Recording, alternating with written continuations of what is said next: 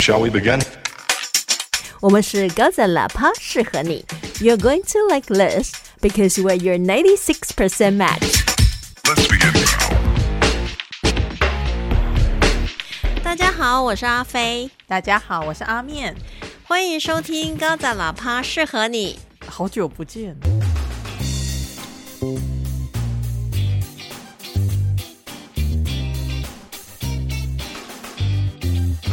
我今天真的对我自己很满意，为什么？因为我主动邀约要录音，而且我还真的做到了。阿咪一直拒绝我，他一直说有事要晚点，然后我就说那十点好吗？十点半好吗？十一点好吗？结果现在已经十一点二十分，晚上的十一点二十分了，我都没放弃，我只是刚才打了个盹儿，想说嗯到到底什么时候才要连线呢、好想睡觉哦。阿飞还传讯息跟我讲说，waiting and aging。Yes, exactly. I can feel I'm aging.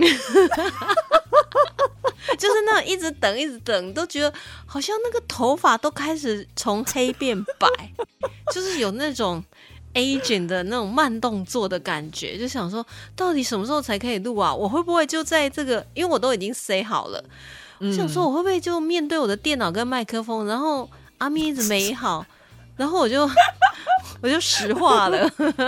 呃最后你的猫发现你的时候，旁边都是蜘蛛网。对，它要吃我，它还要把蜘蛛网拨开。对，它嫌脏。哎呦，辛苦了。它现在在我旁边，然后哦，我觉得它可以吸一点那个回音，因为他身上很多毛。我以为你在讲说，他看你的样子就是怎么这个储备粮食又动起来。暂时还不能吃它，原来还活着。还太有活力了，等等。那不然你赶快喂我肉泥好了。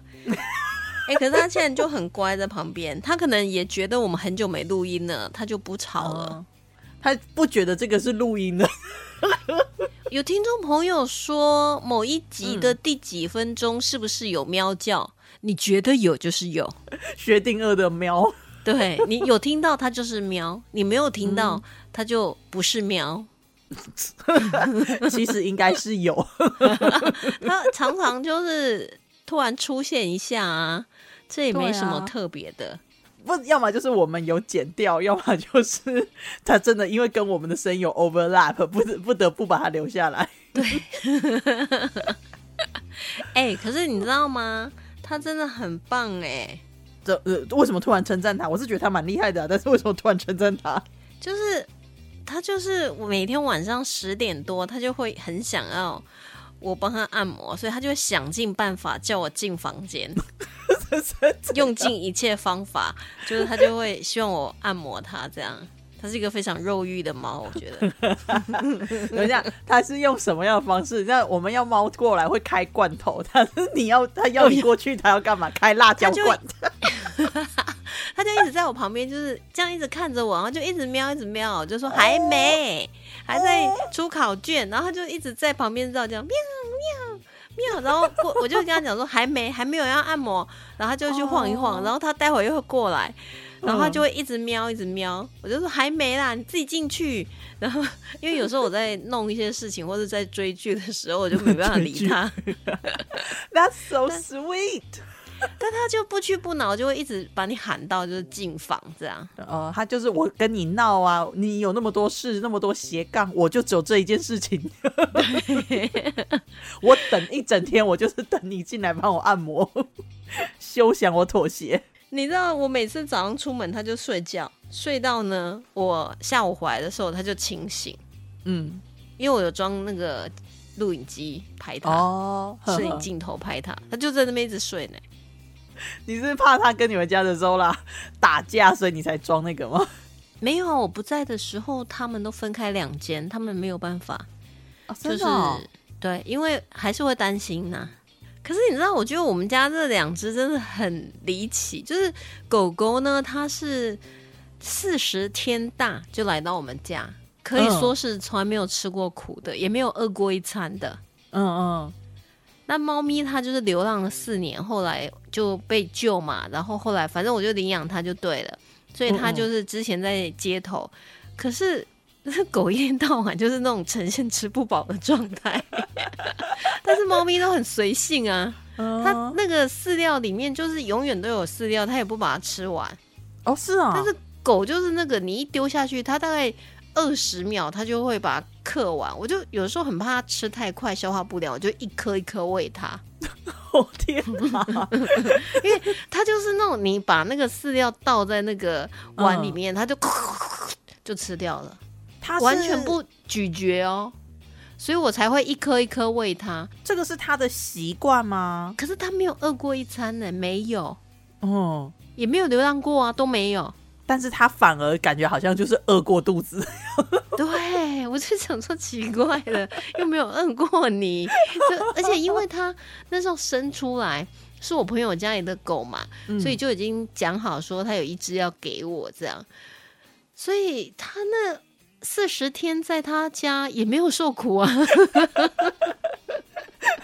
这倒是挺奇怪的，这倒真是，因为想说应该就是从小就是养尊处优的，你反而不知道饿肚子的样子，所以就会觉得说，哦，东西有就饿了再去吃就好。没想到，真的，它就是什么东西都很急。然后我们如果在吃面包啊，或吃水果，它就是一直跳到，我都觉得它腿要跳断了。你再不给它吃，它腿就要跳断。但是你喂它，它也会一直吃吗？它没有吃饱的感觉吗？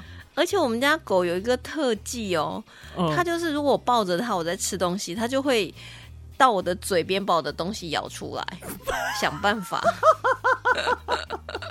这这虽然画面有点恶心呐，但是这也是我们表达爱的一种方式。对，这也是一种。我不在乎你们怎么看我们，我们就是这样，怎么样？恶心死你！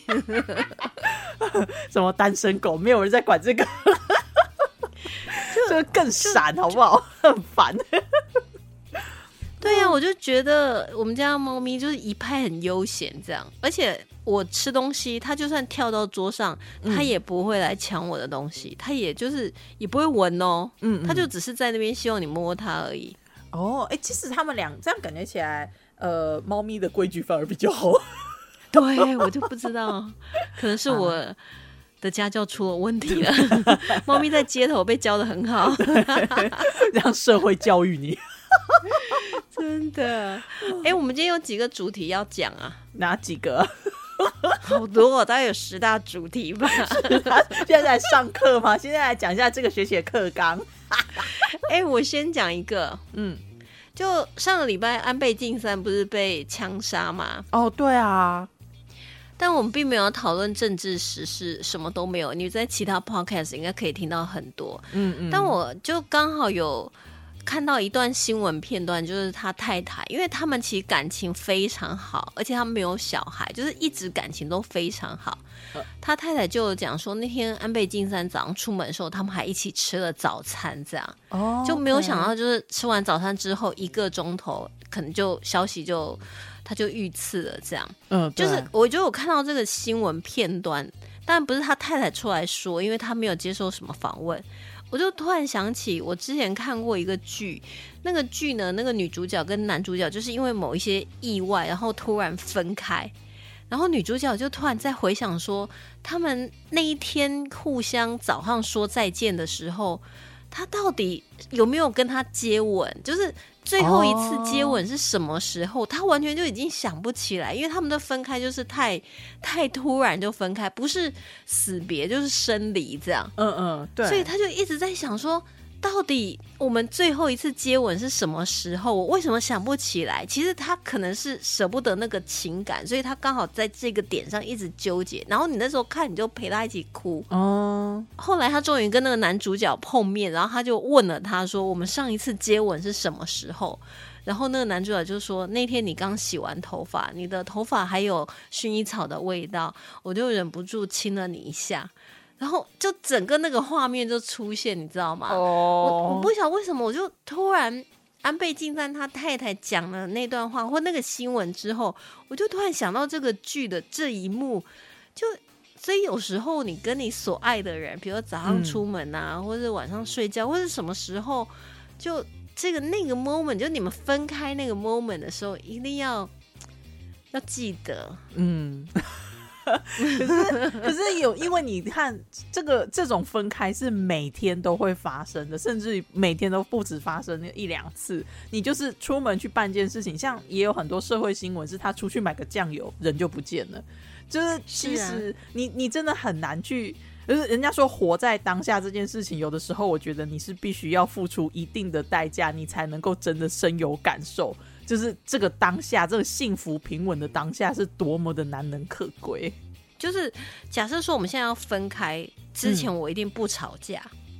哦，不要用，不要让这个不要最后记得。嗯，对，当然不是说我会预期发生什么不好的事情，而是因为。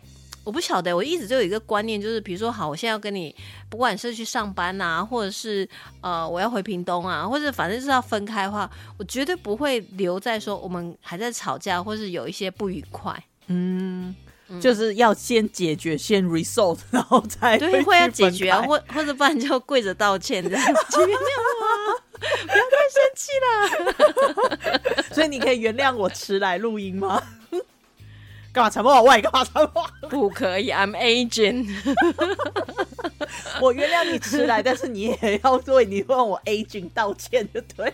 对，对，这我愿意。女人的青春很有限，特别是我的这么难得的事情，我居然就让它流逝了，不好意思。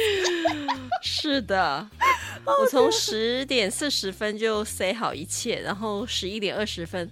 四十分钟哎，我的青春 就在那里发呆，然后就睡着了。我要让你知道我这一段时间在干嘛吗？我觉得你可能会觉得非常的不值得。你在干嘛？你是不是在吃东西，或者你在洗澡，还是你在发呆，或者追剧？没有，那还都没有，你知道吗？因为你在干嘛？吃的，就是因为你知道。减肥饮食控制，所以就是本来就吃的很清淡。那去聚餐就容易吃比较油腻一点，我回来的时候才闹肚子。哎，你现在还在饮食控制哦？你怎么这么可恶啊？饮食控制是长期的。哎，我已经完全放弃了，我现在已经爆肥了。你？你真的假？你们不要每次都骗人，每次都说爆肥，都一看到好像跟纸在那边飘一样。不是，你都变厚纸板，厚纸板，瓦楞纸。没错，从原来的 A4 变成瓦楞纸，好惨。对不起，身为懂印刷的人，觉得这个好好笑。但我原本是昨天要减肥的。哦哦哦，是昨天是吧？对，但昨天没做到，所以今天就想说先假装昨天不存在，要不然下礼拜一好了。哎，你这样子讲到说到没做到，其实让我想到一件事情。我们上一次的时候不是讲说我们的这个活，我们的内容可能会有一些调整，然后有可能外星人会来嘛，对不对？然后就有很多，就有一些听众就留言，就说期待外星人，所以我超级想拍桌子。没关系呀，你们越期待，他们就越没有办法来啊。他们那边也在搞 pandemic，他们要隔离呀。对啊，他进来要隔离。哎，不过讲到这个的话，我最近有一部电影，我真的还蛮期待。我大概是只有看到一些片花，就是一些。呃，制作过程啊，一些那种采访，还没有看到正片，可是我已经非常期待了。叫什么？它叫《Crime of the Future》，应该是翻成未来犯罪吧？OK，是怎样在讲什么的？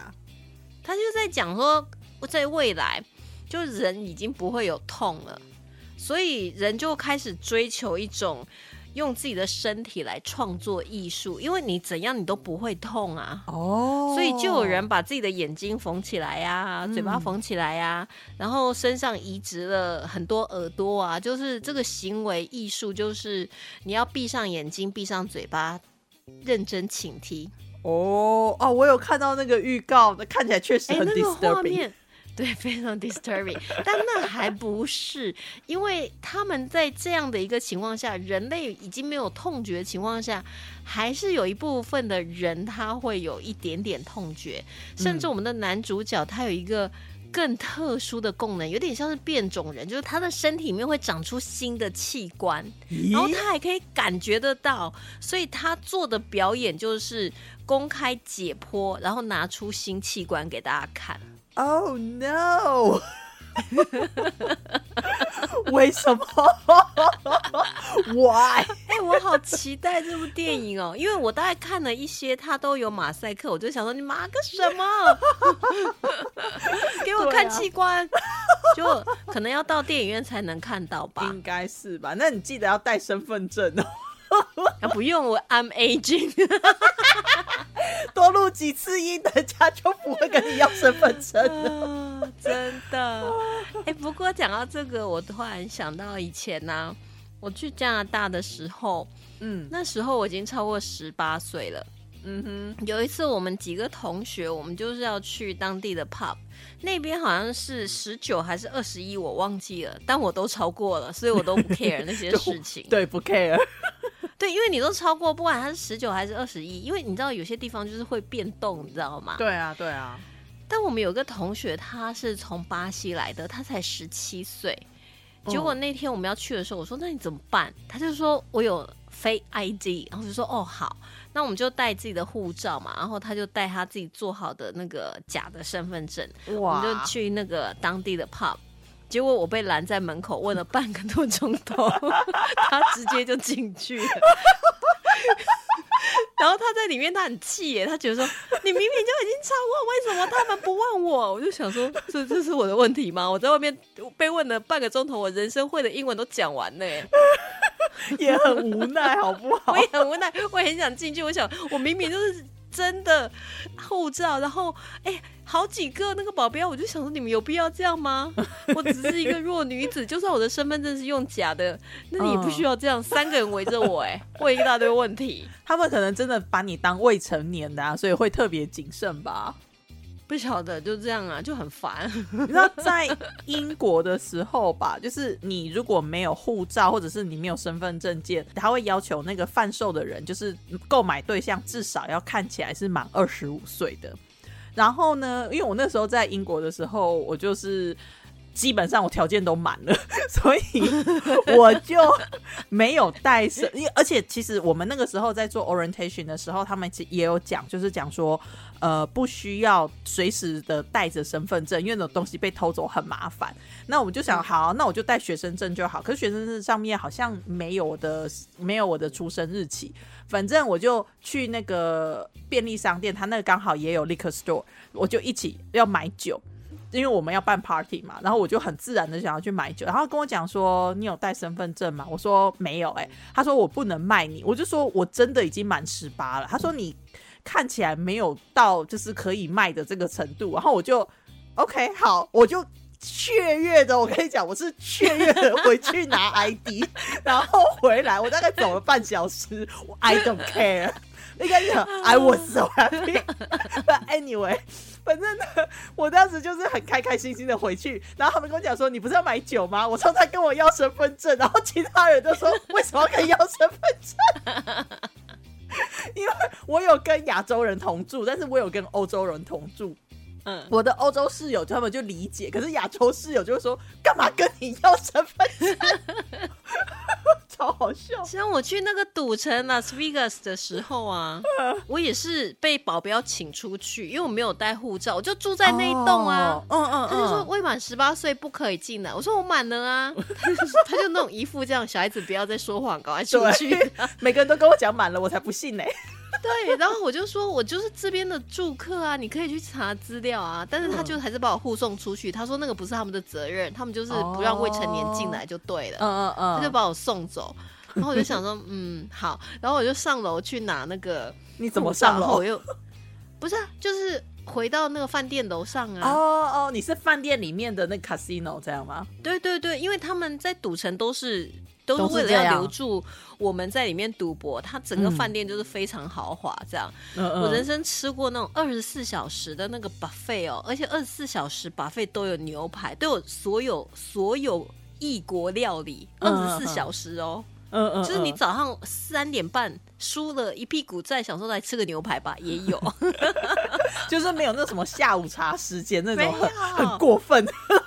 对，而且他那个餐点真是好吃到你就沉沦了。就减肥是回来的事情。对，不可能。而且我那时候还蛮瘦的，更不用减。哦，sorry 哦，嗯，结果后来就回到饭店的房间去拿那个护照。我那时候还真的很好笑，我还特别再去找那个保镖，就给他看哦。他就那个眼睛瞪到，我都觉得他那个眼睛好像就是那个要凸出来，你知道吗？我跟你讲，我那个时候拿我的身份证去给那个去给那个人的时候，他也傻眼。对，而且我跟你讲，更夸张的一件事，他就跟我说：“你这个是不是 fake ID？” 我就说 “no”，但是我的 “no” 是非常开心的。对对对，我跟你讲，他那个时候看到我那么开心，他就知道我是真的。对，而且你知道吗？就是我们太开心了，然后一直跟他讲说是真的，然后他还找他另外的朋友说：“你看他。”然后他嗯朋友说：“你不能让他在这里，你要让他出去，他未成年。”然后我们就在那边给他看护照，然后那个就是大家都觉得说啊，这也太年轻，因为他们没有看过亚洲女生，我觉得就可能没有那么了解。但是亚洲人一看就觉得，哎、这十八了吧？这也不至。于吧？这样子，对对对对亚亚洲人看自己就准啊。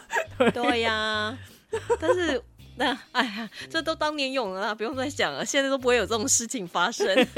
没有，也是去年才发生的事情，必的，最好去年还可以的过去啊。不行啊，不要乱说啊。但是我觉得，我觉得最好玩的就是我那个时候刚去澳洲的时候，我其实不太知道原来 liquor store 是在别的地方，所以我就是在那个大卖场问人家说我啤酒要去哪里买的时候，他们就跟我解释了很久。我就是说没有，我只是想要知道在哪一个走道，他就跟我讲说 liquor store 这里不卖酒，你要去旁边。我就说去旁边哪里哪个旁边哪个走道，他就说没有，你要去旁边的 liquor store。对，我就专门卖酒的。对，然后后来我就去了之后，我觉得那个店员才没有满十八岁嘞，就是一副就是这种很小很屁孩那样。我觉得他大概就是十九二十到顶了这这一种，然后他一副那种就是 ID，然后我就拿给他看，他就哦。我觉得他们真的不太理解，那些外国人，他有在亚洲待过一段时间，他就会很会猜女生的年纪了，就没有那么好骗了。所以我之前也有想过说，如果我就是老了，然后失恋的话，我就要去找外国人谈恋爱，可能可以骗到小鲜肉。我以为你说你要搬去国外住，对啊，就是啊，对就是吼装小啊，对，这样可以、哦。笑哎啊！我有一次就是在在那个什么呃酒吧被人家搭讪的时候，他就是那个人一看就真的超年轻，他真的就是一看就是非常年轻的那一种，然后就跑过来跟我搭讪的时候，我心里就想说，你都应该叫我姐姐了，你还这样？哎、搞不好人家就是想要姐弟啊。也许吧，就是就是当时那个感觉，就他一副就是非常 confident 的那个样子，我就觉得啊，that's adorable。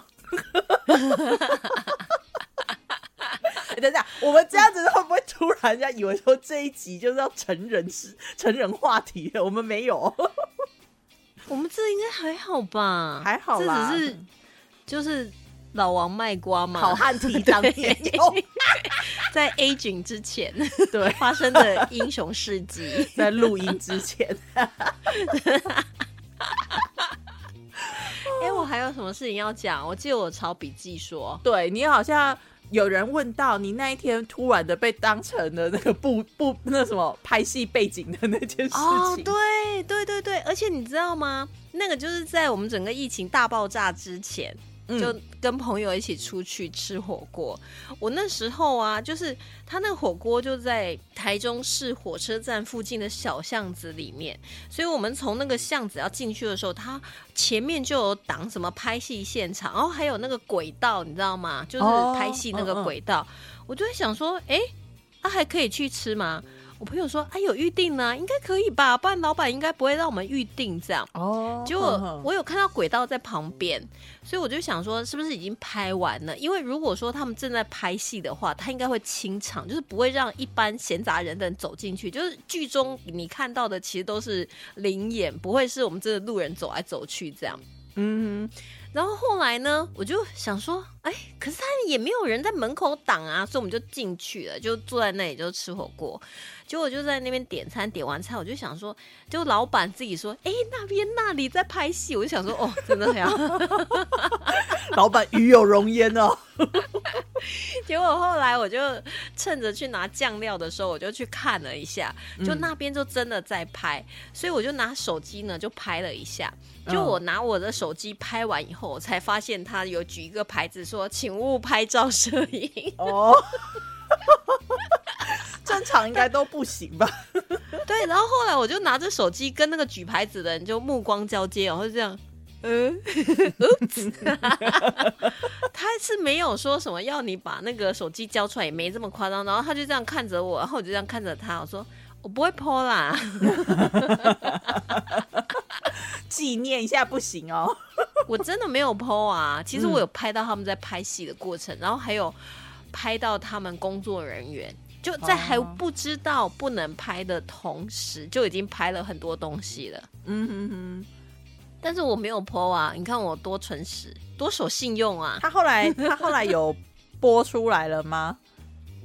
他应该还没吧，但是后来你知道吗？因为他们就是在另外的一个巷子里面拍，所以我们就觉得说啊，没差，我们就在那边继续吃我们的火锅这样。就后来呢，那边就收工了。我想说，因为那时候也很晚了，就想说，对啊，剧组应该要吃东西了吧？就没想到过没多久呢，因为我们就是你知道，在台中火车站，它那个站前那边有很多巷子嘛，就是大概在中山路啊，什么继光街那种小巷子里面。嗯嗯。所以那个我们的火锅就是摆在有点像路中央，你知道吗？到底是哪一家这么神秘，还让你们去吃？这些很有名啊，其实台中算是还蛮有名的沙茶火锅。OK，然后后来，后来你知道，就突然呢，哎，就开始那个灯光就已经照向我们，就有点像是从我那个，你感觉像是一个直直的那个走道，那那两侧就是有桌子嘛，就后来就有灯光这样照过来，我想说到底又发生什么事情呢？就后来你知道吗？我不知道是。是不是男女主角？反正就是剧中两个人，他们刚好是要走过去，他们就就定位在我旁边。咦？大概我坐在那里吃火锅，他就大概在我的八点钟的方向。嗯。我还看了一下时钟，八点钟。对对，就是那个那个角度，你知道吗？嗯嗯。后来我的朋友说：“哎，你赶快回头，可能可以拍到你。”我说：“我再不要。” 所以之后如果播出之后，发现有一个人在旁边很猥亵、偷偷摸摸吃火锅，就是你啊。没有，我觉得他应该是没有拍到我的正面，因为我就一直想说，我一定就是要用背面，因为我就觉得哦，我不喜欢那样啊。嗯，对啦。其实他应该只是取镜的角度可能有，但是人家说不定是近景的，根本也拍不到你。对，有可能。然后我朋友就是一直借故去装酱油啦，装沙茶酱啦，买饮料啦，去说哎加汤啊。我就说你是不是很想被拍？不然我跟你换位置好了。一个想出名，一个不想出名。然后你知道我另外一个朋友坐我旁边，我们两个就是那种，就恨不得把自己全身包起来，因为我们就刚好很靠近那两个演员啊。你有听到他们的对白吗？我有听到，但是我不能讲。不，我我想 我想问的是说，所以你在听对白的时候，你会觉得说正常人讲话就是那样吗？因为我一直觉得。有的时候我听对白，就是我会觉得说正常人会这样讲话。其实我觉得还好啦，因为他们的那个场景就是他们这样走过去，就有人就可能拿了很大只的麦克风嘛，就跟着，然后轨道在后面拉，所以他可能就是一个浪景。因为我我跟你讲，我全身僵硬，我完全不敢看。真的假的？你这样子要怎么出道啦？我我就没有要出道啊，没有，我很怕我一回头，然后那个 tag 就要留下来了，你知道吗？哦哦哦，是这样，是不是？突然拍到仙女，当然要留下来。还要发光了，然后他们就走了好几次，我就全身僵硬，然后我整个吃火锅的姿势是很不正常。我又想说，好吧，如果你要拍到我的背影，至少我不能驼背，然后我就要坐很直啊，超僵硬的。可是僵硬，真的是僵硬。然后我就，我那天穿还白色，我就想说，哦，我应该要穿黑色的，这样我就看起来不会虎背熊腰了。那穿人家会以为是工作人员，好吗？他们这我不知道为什么，我上次看到那个拍拍片现场的工作人员全部都是黑色的，我心想说，看起来是很有很有规模，没错，哎，看起来确实很有气势，但是就真的全部都是黑色的。对，而且你知道，因为他们两个就一直走，就这是就是说好，比如说哦，action 或怎样，然后就开始走，你就想说好了，你走完，然后这一幕就拍完了，没有。过一会，他们又到我旁边，八点钟又就定。我想说，你们到底要走几次啦？再走，他们应该在拍那个 B roll 吧，就是那种补镜头的那种。对，有可能就是他想要各个角度都呈现这样。但是问题是，我就在那边吃火锅，吃的很不自在，而且他们走就还随着他们用背影。哎，会不会你看起来他只是在一个那个路边摊的那个什么？走，就是火锅店那个地方走来走去，但其实成品出来的时候，就是那种什么周润发式的 赌神式的出场。我不知道，反正他们走很久，而且走很多次哦。然后我就整个全身僵硬，然后后悔没有穿黑色衣服，僵硬的吃着火锅。然后我朋友还在那边说：“你回头快点，摄影机现在正在拍。”我说：“我不要。” 哇，那你这样想起来的话，他们。可能现场就是或者是成品，它可能就是一两秒的一个镜头，其实要排那么多次，哎。我觉得应该是一两秒，因为它就是一个过场，它可能就是因为他们就定位就在我的左后方，嗯嗯，所以它应该是某一个镜头，然后他们从那边开始走，你知道吗？就可能走到那条路的尽头，因为他们有拉轨道嘛，所以那个摄影机可以往后拉，就是拍好。那他们中间讲什么话，我是有听到几句，因为他刚好就在我旁边，的一开始那个台词我有听到，嗯嗯，啊。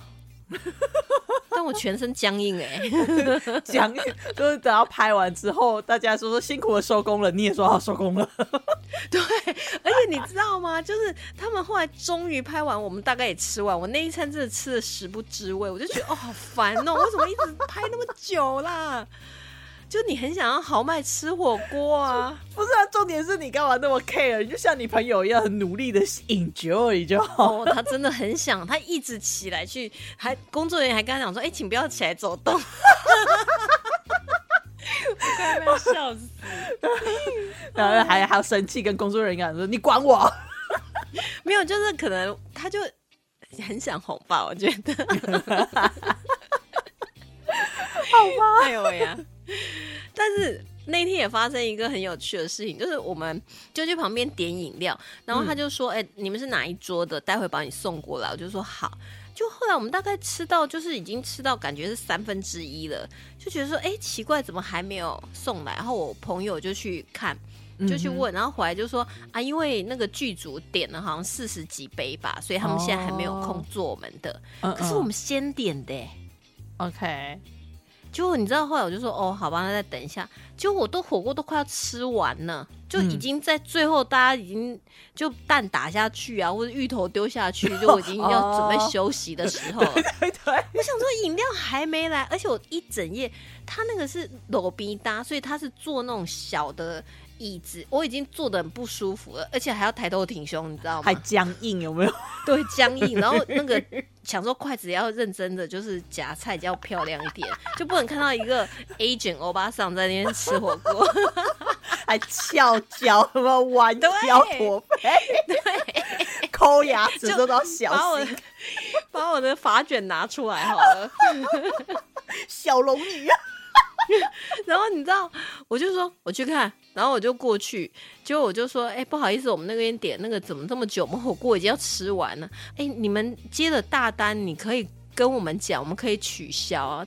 他说好，我现在马上泡给你。可是我真的觉得这样很不 OK。我觉得不太好，因为其实你应该穿插着做，就是你大单你要接，但你就是慢慢的出。可是你同样的，你小单，就像你说的，你是先你觉得你们应该是先点嘛，对不对？我们两杯而已哦，嗯嗯，两杯而已。从火锅一开始到最后准备走了才喝到，你说是不是很生气？是会有啦，结果最后你努力吃火锅都没有被拍到，结果你去欺压霸凌店家的时候被拍进去。了，就两杯饮料也在那边为难店家，这就是所谓的 perspective 不一样的叙述叙述角度，当地知名人士刁难店家。可是我，你知道我是有眼神杀的，呃虽然我有戴口罩，但是我就这样，到底还要多久？我们都已经要吃完火锅的呢。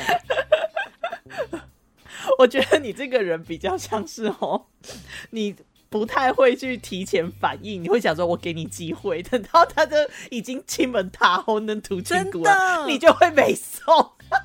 没有，因为我觉得我不会一开始就发脾气，你总是要知道人家为什么这么久，而且我去点的时候。旁边只有一个人，嗯，然后我就说哦，我在这边等，他就说没关系，我帮你送过去。我还想说怎么这么贴心，嗯还会帮我们送过来。原来是因为他要你在那边等半个小时、一个小时，他怕你站在那里。中途我朋友去的时候回来，我说啊，他为什么查这么久？他说哦，因为剧组刚才点了四十几杯，他们没空做。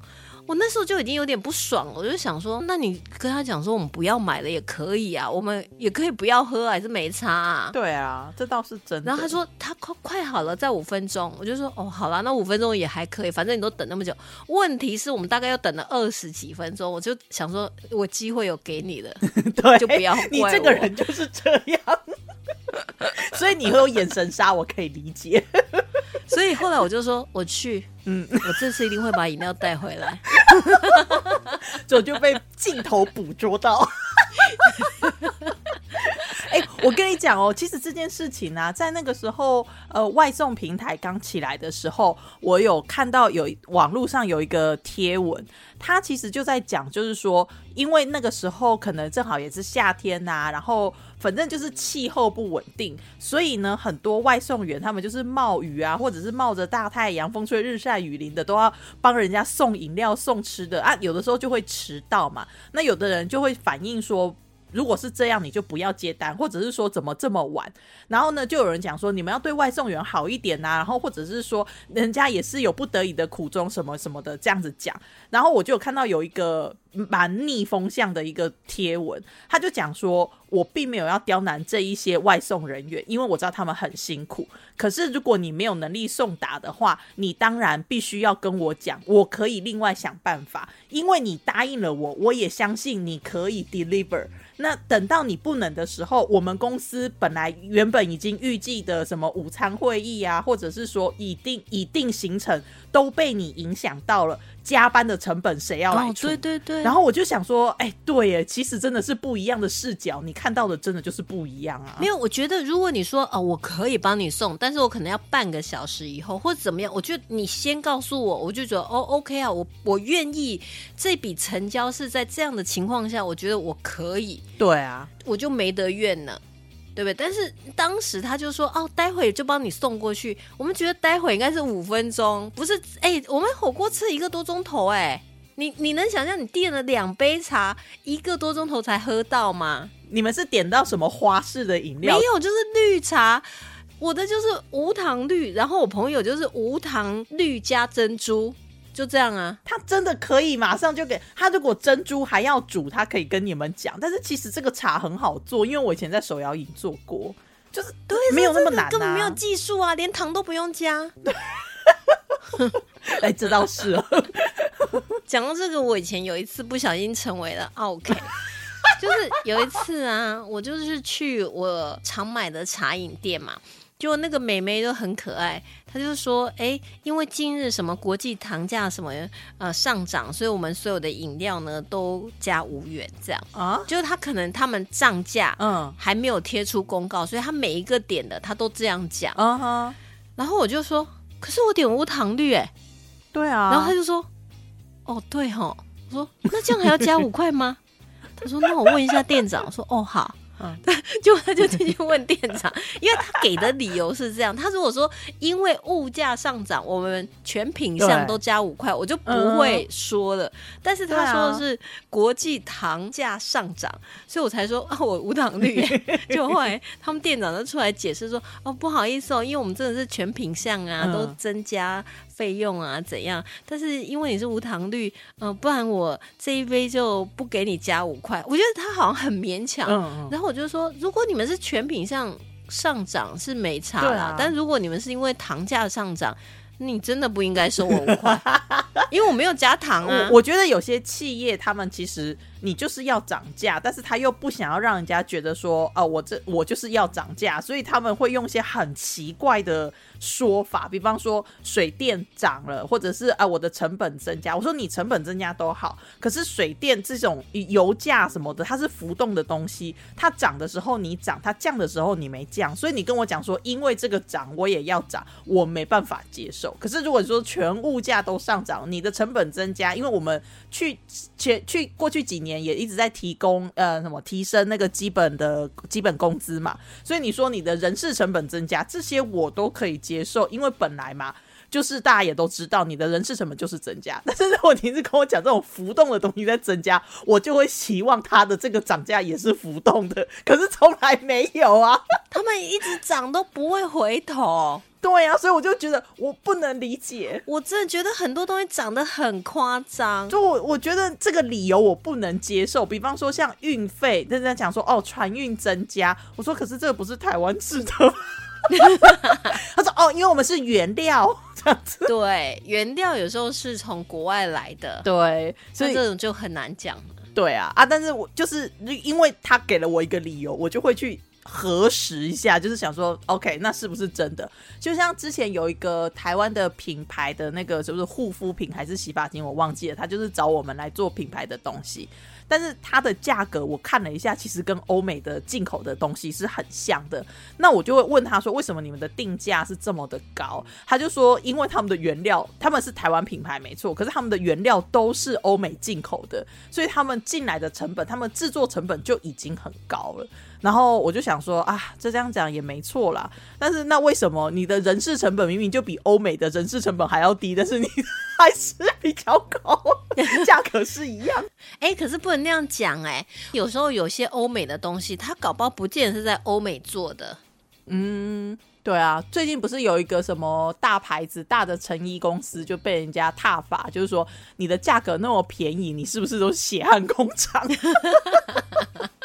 因为其实之前就发生过很多这种国际大牌的成衣商，他就是因为是血汗工厂嘛，对啊，所以我觉得有可能。我觉得问题是有些它价格还不便宜呢，可是它却是在那种很血汗或是用童工的地方做出来的，那不是更糟糕？这个我觉得是真的很过分，没错。他还有一个是，嗯。我不要，我不要指名好了。但是大家有在关注快时尚的，应该都知道。反正就是有一个国际牌子成品衣服，他们的做法就是去偷设计师的设计。他的东西就是很时尚、很潮流，可是他就是真的就是去偷。他如果偷大的设计师，他就会觉得说这个是公众财。可是其实他更过分的是，他常常去偷那种独立的、呃前卫的年轻的设计师，然后他就是用海量的律师费去。把你就是打垮，就是你想要诉讼他，他就是派出他的律师团，怎么讲？就让你这些年轻设计师东西被偷了都不敢跟他争，你知道吗？其实也是有，是台湾品牌吗？不是，但是它是国际大牌，在台湾有。对，就是他们的做法，这些策略其实也觉得都很血腥的。是啊，我觉得很多商场上面的都是很可怕的一件事情。最近今天不是那个。哎，那个首富叫什么名字？我突然熊熊忘记他的名字。郭台铭吗？不是，那个全世界首富啊，伊隆马斯克呀，还是要买推特的那个马斯克？对，他很好笑，他真的很好，是发了一个四连发，就说他们说不可以买推特，不让我买。第二张图说，他们说不能告诉我机器人账户。对。第三张图，他们现在要我买 Twitter。在法律上这样，嗯就在法院法院 in court，、嗯然后第四个图，他们现在在法庭上面要公开他们的机器人账户，我就觉得推了在搞什么、我啊？也是，我也是看到那个梗图，我一直就觉得说。因为有些人呢、我后来才知道，因为其实呃前一阵子因为那个罗素罗素韦德案，我有去了解一下他们的那些美国一些诉讼史，而且很奇葩的解释。但是我后来才发现，很多时候很多人他其实是透过法律的过程来让事情还原嘛。然后呢，就有很多你，所以你就会在法院上面就看到很多奇奇怪怪的事情。后来我才发现说，其实那个呃强尼戴普那个我真的觉得还好，因为他们是声量很高的人，但是其实它里面并没有太多。夸张的、难以理解的事情，可是你去看一些民间的那些自己的那种法院直播，你会觉得说美国人真的是逻辑死了。真的超猛的，而且你知道我那天看了一个，他是谋杀案的直播、哎，哇，这么，硬核。等一下，是审谋杀案的直播，不是谋杀直播不。是我就想说，阿飞讲金价五当 g 讲到那个未来犯罪啊，嗯，对，他真的就是呃暴力、肉体、血腥。就跟我们那个泰有像吗？他就是说，如果你看了泰，你就一定要看这一部。我就想说，好，那我一定看，然后我就进去看片花了。嗯嗯，然后发现如果一到十的话，泰大概是在五六，它大概可以到九了。哦，而且他们后来的艺术创作啊，还会因为那个主角他就会新生一些器官出来嘛，然后那个女主角呢，他们就会做一些公开的表演，就是当场解剖，然后拿出新器官，然后他还会呢，就是在器官之前哦，想办法，就是他们有一些技术可以在器官上面纹身做艺术的创作。嗯，感觉起来，感觉起来好像有点在隐喻现在的社会。对，而且它还有一个更离奇的隐喻，就是大家人会慢慢的会变种嘛，有的人是刻意的，有的是天生的。哦后来有一个小男孩被他妈妈谋杀，结果就是因为这个小男孩天生一生出来就会吃那个塑胶，他的嘴巴口水就是可以融化、可以分解那些塑料。哇，结果他妈妈就觉得哇，他就是变种人，他就不是人，就把他那个闷死了这样。就后来他们现在就是要解剖它，因为大家就很兴奋，就觉得说是不是人类已经进化到我们的胃或者是我们的消化系统已经可以就是消化塑料了，这样就很期待这种变种，嗯嗯知道吗？可是这个时候呢，就解剖出来发现说它的那个胃部啊，它的消化系统上面有纹身。那那有纹身就是有那种有人类创作的那种痕迹存在，就不是天生长出来的嘛。所以他们就很失望说啊，原来这个可以消化塑料的，也是好像有点像是后来移植进去的，并不是人类天生就已经演化出来说那种哦特殊的胃，就很失望，你知道吗？可是事实上，这是国家的阴谋，因为国家不想要让人民。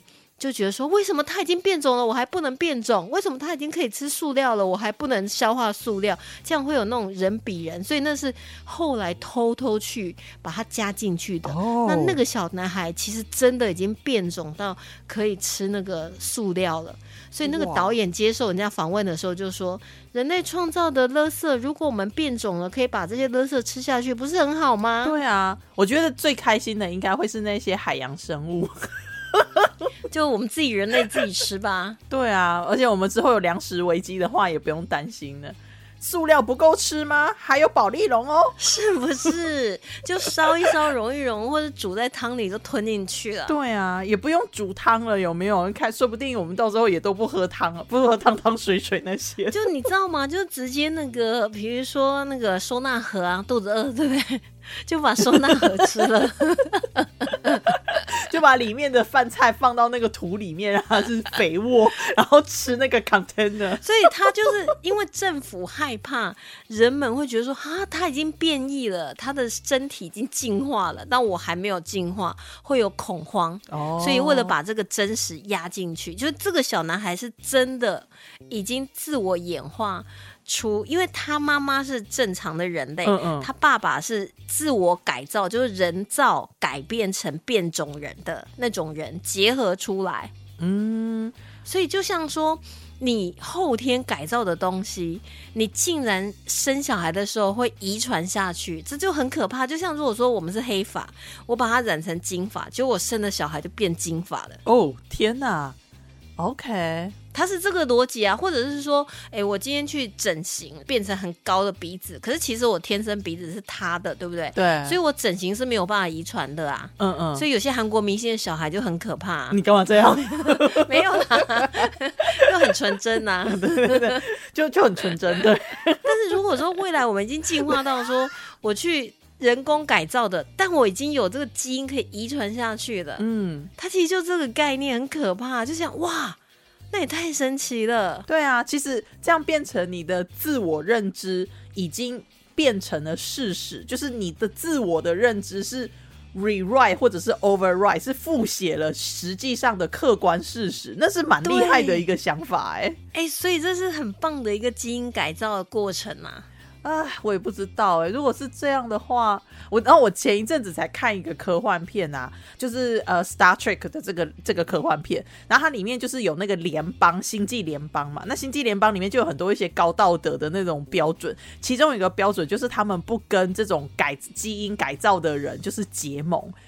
然后呢，它里面就有一段话，就是有一个星球的居民，他们就是从小就像你刚才说那样，就是自我改造，然后适应环境，所以他们就是越改越厉害，然后到最后就改到整个都飘了，你知道吗？但是呢。他们就在讲说，我们改造不是为了要让环境适应我们，而是我们要去适应环境。我们是因为爱环境，我们才把自己改造成这样。你们人类怎么可能会理解？你们人类一直在改造环境来适应你们。然后我一听的时候就想哦，好像是所以我们人类真的就是地球最大的毒瘤。我不知道、如果当毒瘤都已经 dominate，就是毒瘤已经变主流的时候，你觉得旁边那些清流他们不是毒瘤吗？而且你知道吗？他那个，我觉得未来犯罪这件事情的话，这部电影来讲的话，它真的有很多，虽然画面很血腥，但我有跟我一个朋友，他是外科医生，他说他一定会去看这部电影，因为应该太刺激 了 Oh。my god！啊，会不会去看了之后就说这个开刀手法不对啊？还不如我们的那个什么什么村里来了个女医师的那个 什么王重逢合法厉害。哎、而且你知道吗？他就是那个男主角，他不是新长一些嗯。器官，他就是公开表演，就等于切开自己的身体，拿出那个器官来展现给大家看。就是后来长出来的，他其实也会有那种，其实我们人后来都会长一些不好的东西呀、嗯哼，就是那种概念，你知道吗？结果他用的那个机器呢，就是勾扎洗带的那个解剖用的机器，哦然后人就躺在里面，然后就开始把你开膛破肚，因为人都不会痛的啊、OK，所以有可能痛觉的迟钝跟努钝，也有可能是一早一开始早期的基因改造的时候发生的一个后作用就，呃 一副作用就是了。因为既然你的改造都已经可以就是遗传了，就是我看的就是。就网络上尽量去找一些有的没的，因为他他其实在法国已经上映了嘛，然后所以我就去找一些资料。他就讲说最后一幕呢，这个男主角就试着要吃那个塑料食物，因为如果你是一般人类的话，你吃你就会死；但如果你已经人工改造你自己的肠胃系统的话，你吃了就不会死。那个男主角其实就是自然人，只是他还会自己生器官，你知道吗？嗯他就是跟别人比较不一样，就是变种人的最高境界这样。嗯，结果他最后一幕就是他吃下那个塑料巧克力的时候，他脸上就流露出那种开心喜悦的表情，就结束了，OK，就留下想象空间。就他搞不好下一秒就死掉啦，所以他身体可能也还没有进化，也或许是他终于品尝到那种美味啦，因为他已经自我进化了。嗯，就是一个开放结局就对了。所以我很期待。它好像八月份吧。而且我觉得那些画面对我来讲不会有问题啊。我们刚刚是不是都爆雷曝光了？还是其实是只是 只是知微末节的东西？就是我觉得重点就是在于你要去看嗯，它那种视觉的冲击，因为那故事大意其实很简单呐、有有的时候就要去看说这个导演他这个场景的隐喻，他的这个呃想要传达的意念是什么？这个是这种电影是绝对要先做功课再去看的，不然你进去做下去你就知道那是冲杀。对，而且他还有一幕，就是有一个女生，她去要求医生把她脸就是把它画画，因为这就是她要的美，嗯嗯嗯，就是她要追求的就是这个，因为她人类已经不会痛了啊，所以大家就会开始在自己的身体，把自己的身体当做是艺术品来创造，这样 OK，哇哦，就你怎么割怎么切都不会痛啊。对啊，你就是长成你要的样子啊。对，所以那个女主角就偶尔就会，比如说在那个额头那里，就是把它种了几个角进去啊。可是现在已经有人这样做了。哎，之前日本有啊，不过他们是打那个食盐水，所以它会消失，哦，就是把额头打打到一个有个包那种感觉。嗯，好像还有那个国外还有人就是真的去磨骨头啊，或者是就是在皮下植入填充剂，有啦所以你看起来真的就有个角啊什么之类的这样。然后还有就是去把那个舌头剪一半，然后让他觉得好像蛇还分叉那样子。哦，也可以啦，都是开心就好了。对啊，哎，他们 我他们是真的这么做之后，他们觉得自己长成了他们要的样子，因为那个我知道的那个人他是杀人凶手，然后他就觉得说他是撒旦的化身，然后他也觉得说他会去犯下这个可恨的罪行，是因为当时恶魔附身在他身上，所以他是恶魔的代言人，他就真的把自己慢慢的变成那个样子，然后他就觉得说我本来就应该是长这哎，样我。好像有看过他的故事，哎，你这样讲他真的很，他真的非常的明显，只能这样讲。对对，好像就是他额头那里有两个角，然后他那对眼睛后来还不知道怎么弄的，也是就是就是弄的就就刺青里面那个颜色哦是不是？就是对眼睛是黑色的，然后舌头是剪那样子，然后身上很多 piercing，然后很多 tattoo 这样子。但他但是他就是把自己弄成这样，他他到后来我看到的 follow up，他还是就是觉得就是他还是他的 stick with his story，他就觉得说我就是撒旦的代言人这样。或者是恶魔的代言人，我也不知道，反正他就是觉得就是这样。但是我的想法是，为什么你们的恶魔都长一个样？我本来以为会有不一样的长相。啊。对呀、就是你你感觉好像很跳脱，但其实你的那个概念其实也是跟人家的这个是一样啊。所以我就想说，没有创新。那应该不是真的恶魔。如果说他把自己变成那个八爪章鱼的话，我就觉得，哎、这个不一样哦。对就是有创新，对，哎、这可能是真的。就觉得说他应该真的是被附身的。哎呦喂呀，好啦，还有没有什么没讲的我们呃我们还要讲什么都没有去推剧，哎，有啦，你有推剧，有啊，对，哎、那个未来犯罪我真的超期待的。还有，大家不要去看那个韩国版的《纸房子》，不好看。哦，不是我的菜。对对对，我我只能说不要去看《侏罗纪公园三》，但是《侏罗纪公园三》好像也上映一段时间，所以会去看的应该也有看完的吧？那天我一个朋友说：“那你有没有去看那个 Top Gun？” 我就说：“干嘛看？”他说：“哎、现在怎么很红、哎，怎么回忆杀？”我说：“我第一集都没看，我怎么可能会去看第二集？”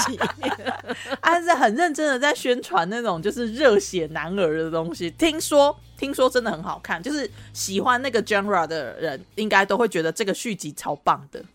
应该吧？对啊，但是就像你对丧尸的感觉，就别人再怎么喜欢你都没有感觉。没感觉，就想啊，变异了，好可怕，快走！好可怕。对啊，不是听说 Top Gun 就是会喜欢 Top Gun 的人，真的就是会觉得续集很好看。但是我是喜欢《侏罗纪公园》的，哇，看完那个最新的那一集之后，我真的是觉得不 OK 哈。我我我我会觉得说每个角色我都很喜欢，他有一些点我也觉得安排的不错，就是呃那个元素我是喜欢的，但是它的结合的叙事的过程，还有它的那个发展，极度的极度的不合理。就是进去就把你的智商拿掉，然后就看完，这样就可以走了。我其实我有时候不能理解为什么他们要编出那种剧，就是那种智商不在线，就是他们怎么能够相信这样的情况下能说服观众觉得这一切是合理的？我也不知道，我就真的是觉得说你的这些故事就是。很多角色都已经建立了跟观众的这个情感了，为什么你们最后一集花了那么多钱，然后把这些人都找回来之后拍出这个大烂片？I'm sorry，如果你喜欢的话，恭喜你，对不起哦。但是对我来讲，它真是大烂片。所以你知道那时候《怪奇物语》出来的时候，为什么我那时候觉得很惊艳？就是我觉得哇，它三条故事线，然后主角智商都在线，对，就觉得说哦，太好了，没有那种很白痴的警察啦，做出一些莫名其妙的事情的家长啦，嗯。或者是就是只是明显的就是花瓶的角色，或者是明显的就是就没有万恶的白人异性男这种感觉。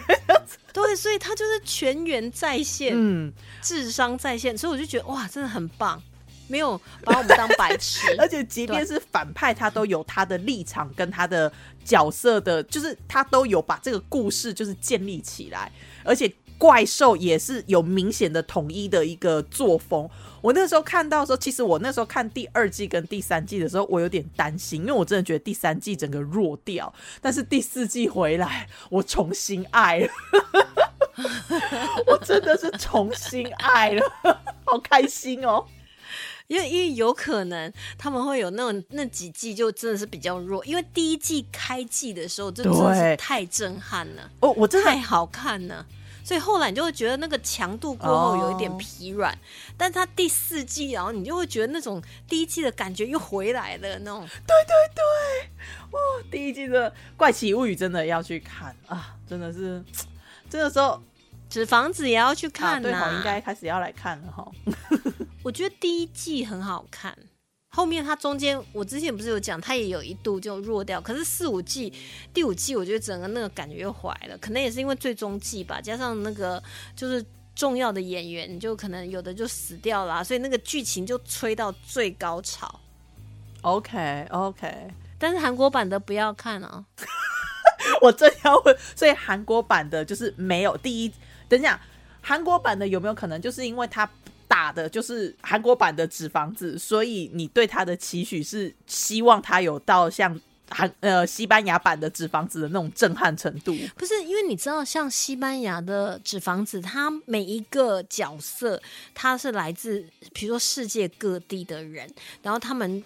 聚集在一起，当然会有他的原因嘛。因为那个 professor 他找每一个人都有他的安排。可是因为韩国版，他们就是韩国人呐。OK，全部都是韩国人，应该是吧？人家说不定里面有一些是日本人啊、台湾人啊、中国人啊，或者东南亚的朋友啊。所以我就觉得啊，不晓得啊，反正西班牙的那个纸房子，就是在这个剧当中，它已经是神剧了，所以。嗯，无法取代，不要看哦，是不能让他们得逞。对，就像你当时劝我那个什么什么什么指定代理人还是什么的时候，就说看到哪里就不要再看了。真的，那只有第一季可以看，对，第二季还可以看。就是看到那个大 boss 之后就不要再看。我真的就是没有听你的。你，我跟你讲，我叫你不要看的那个时候，那个档口都是对的，真的。像殷松林是不是后悔了？是哦，我看到第二季第一集，我真的就是傻眼，你知道吗？那个烂到他没有办法洗掉。我没有看，我有看完第一集吗？我看，我说不定第一集都没看完。我跟你讲，我第二季都看完了。靠，这家？我真的是用我的生命来规劝。本来还以以为他有可能会返回来，就是就可能会好转。对，我就想说没关系，我再给你机会。就像你刚才讲，其实真的是对我的形容是非常贴切。我会对于我失望的，我会还是会给他机会。嗯，我不会一开始就否定他。所以我第二季《英松林》也看完了。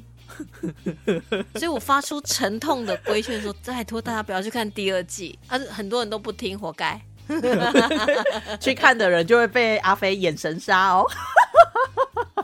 不是叫你不要看了吗？就就跟你说不好看呐、因为不他的不好看不会因人而异，就大家都会觉得不好看。哦哎、你这么说真的耶！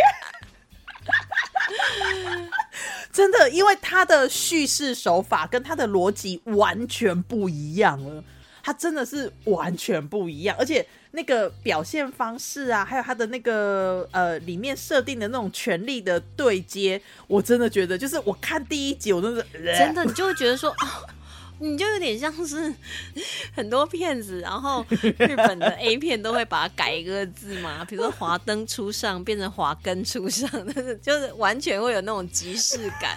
但问题它其实是同一出剧哦，对对对，不是恶搞的哦。啊，对了。所所以真的不就不能看就对。好，那那我们大概就知道。好了，如果你很喜欢韩国版的《纸房子》，那也不错啊。对啦，有些人可能喜欢，因为有些人没有，我不能讲没有看过，有些人就是不一样的东西嘛，就是啊，应该是这样说。如果你没有看过西班牙版的，你或许会觉得韩国版的很好看。哦。可是我发现有些人其实不太，我举个例子好了，就像你没有那个天然的钻石，你可能会觉得苏联钻还蛮不错的。就曾经沧海难为水。如果你没有除却巫山不是云的话，你就倒我在想说更狠啊！你那就是眼镜起雾都是云。哎、你不要干嘛这样子踩人家？他就不好看啊嗯，！是哦。哎、我们很难，你可以去看呐、反正你西班牙版的没看呐、你去看了告诉我我们。我不要啦，我韩国片我真的看很少，因为我我不喜欢韩国片，有个重要的原因，就是因为他们的运镜手法，我我不吃，就是他们的那个运镜手法对我来讲很无感，这样子。绝大部分的韩国片，他们有一个套路。那像你说的那个反转再反转，那个是剧情上的套路嘛，对不对？但是有很多那个偶像剧啊，或者是他们韩国剧，他们的那个运镜的方式，我没有很喜欢，所以我会看的韩国剧通常都是呃比较。就是它的题材本身就比较不一样的那种，它的运镜方式就会不一样，所以那个我就看得下去。可是如果是比较生活形态的那一种，它的运镜我真的就觉得，呃，我我我我就无感，我只能这样讲。哎、不过我最近看了一部电影，我觉得它的画面真的好美啊，但是故事的内容就是很惊悚，这 这是什么？美美就男人呐、哦，man man 呃，我台湾好像翻叫们，啊，真的吗？你们我们的门，哦，对，哎、那个画面真的很美，可是真的充满了一种不安感。最经典的就是那个男人生男人的过程，我真的觉得哇，脑洞开了，而且他有一些很深的意涵在里面。以后有机会也可以跟大家讲这一部。好啊，这一部跟之前那个 Heard 有另外一个短片，嗯，你有没有看过？你好像有跟我讲过、哎，heard 他就是在讲说我们养牛的那个过程，如果我们嗯想象那些都是女人被关在里面，然后养，哦。然后为了取她的牛奶什么之类，也是很惊悚，我觉得。对啊，哦，呃，想到那个疯狂麦斯，愤怒到然后那个哦，我觉得我很喜欢那个剧里面，就是因为它里面有用非常强烈的对比手法来去讲女性主义跟男性主义在末世的时候那那种感觉，我还蛮喜欢它的那个象征手法，但是那个讲起来太硬核，去听别人讲啊。好了，See you next time，拜拜。这就这样了拜。猝不及防的说再见。回忆回忆一笑就走了。